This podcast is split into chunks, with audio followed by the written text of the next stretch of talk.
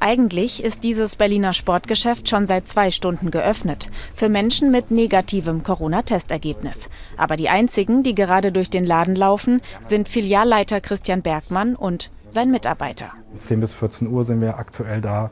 Würden das natürlich deutlich oder würden das gerne deutlich verlängern. Ähm, aber wenn keine Kundschaft da ist, die das Angebot wahrnimmt, ähm, dann bringt es halt auch nichts, die Öffnungszeiten dafür zu verlängern.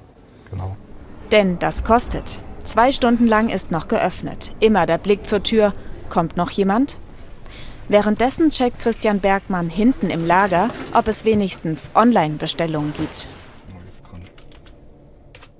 Oh, es ist immer relativ unterschiedlich. Heute sind es so knapp 20 gewesen.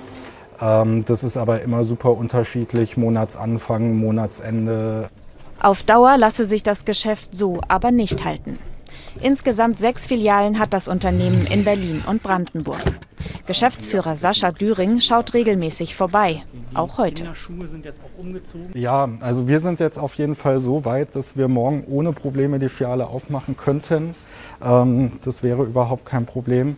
Ähm, ja, nur das Ganze scheint ja wieder in weite Ferne zu rücken.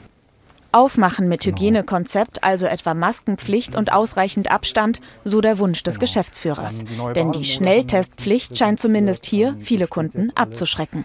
Ähm, Sascha Düring fordert aber zunächst einen kompletten Lockdown.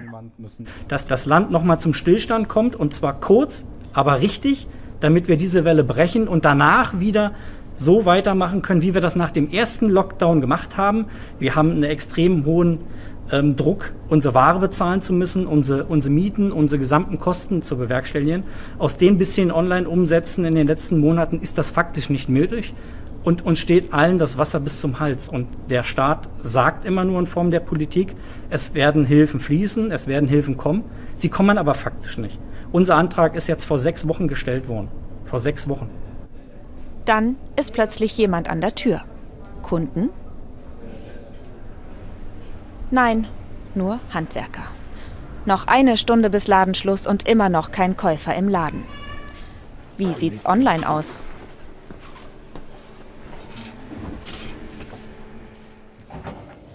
Leider keine neuen Bestellungen aktuell.